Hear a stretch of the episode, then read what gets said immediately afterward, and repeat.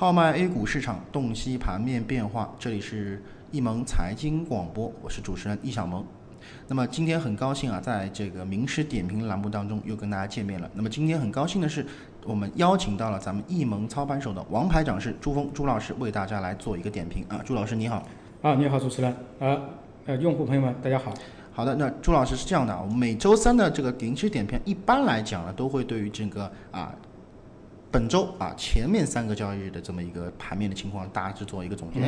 那现在应该说啊，整个大盘在这两天啊走的还是非常不错的啊。那么朱老师，我不知道您对于这个这三天的这个盘面有什么样的看法没有？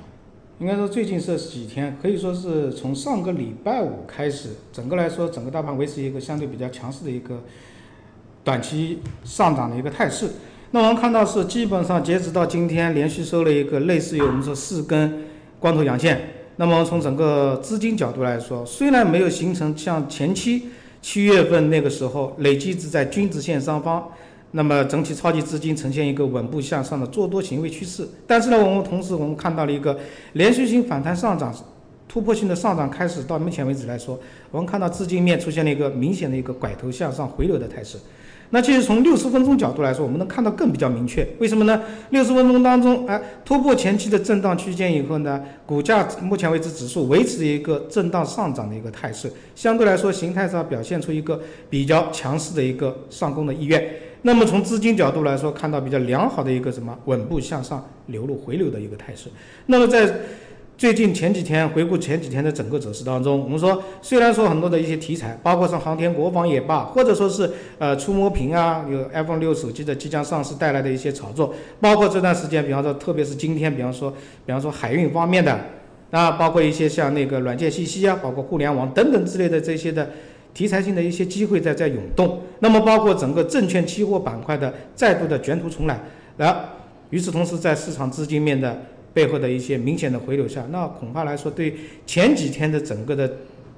基本上短期强势上涨的一个态势，至少告诉我们了一点，整个大盘已经重新回到了强势的一个格局，或者说向好的一个什么格局当中。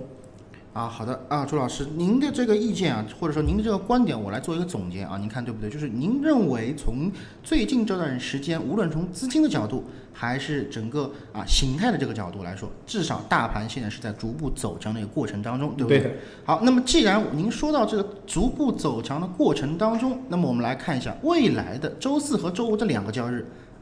大盘会怎么一个发生一个怎么样的变化，或者说未来继续上涨还是调整一下怎么样？您对未来的两天是怎么看的？